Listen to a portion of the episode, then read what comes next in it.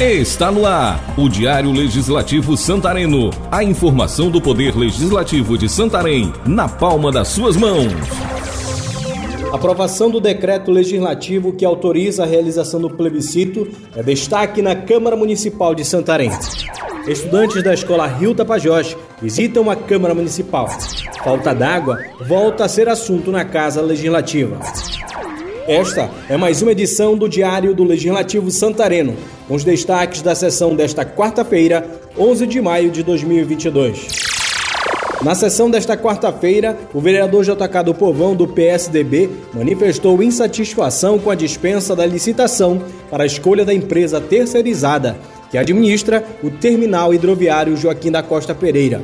O vereador não aceita a justificativa da Prefeitura de Santarém de que a dispensa foi feita por precisar da atuação imediata da prestação deste serviço.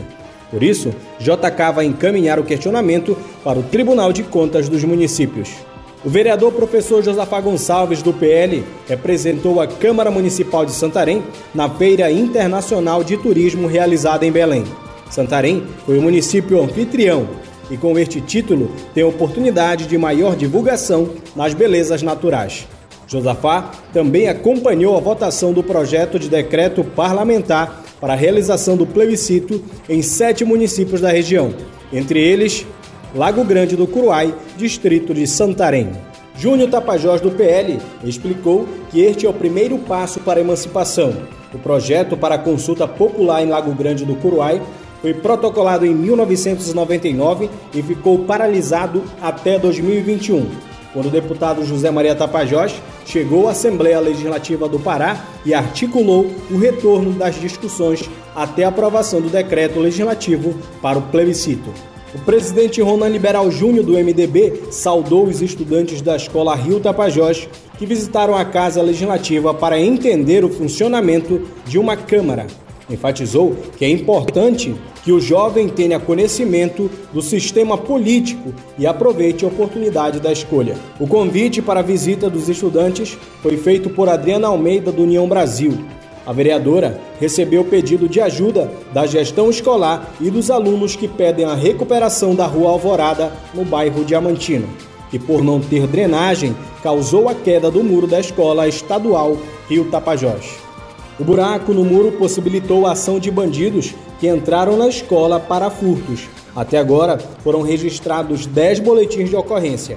Adriana Almeida mostrou aos estudantes como funciona o processo para a manutenção da rua e pediu mais participação dos estudantes na vida política para cobrar melhorias.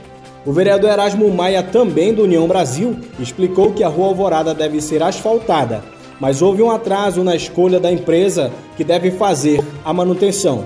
Além do asfalto, a drenagem que dará vazão à água desce em grande volume naquela área. Carlos Silva, do PSC, cobrou providências para o problema da falta d'água em Santarém. O vereador recebeu reclamações dos moradores do Santarenzinho, Maracanã e Alcione Barbalho. Neste último bairro, a companhia de saneamento vai instalar hidrômetros. Carlos Silva não concordou com a medida. Curta também a página no Facebook e o perfil no Instagram da Câmara de Santarém. Está terminando a edição de hoje do Diário do Legislativo Santareno, uma produção da Assessoria de Comunicação da Câmara Municipal de Santarém. Edição de áudio, Patrick Pontes. Na apresentação, Christian Bandeira. Câmara de Santarém, a Casa do Povo.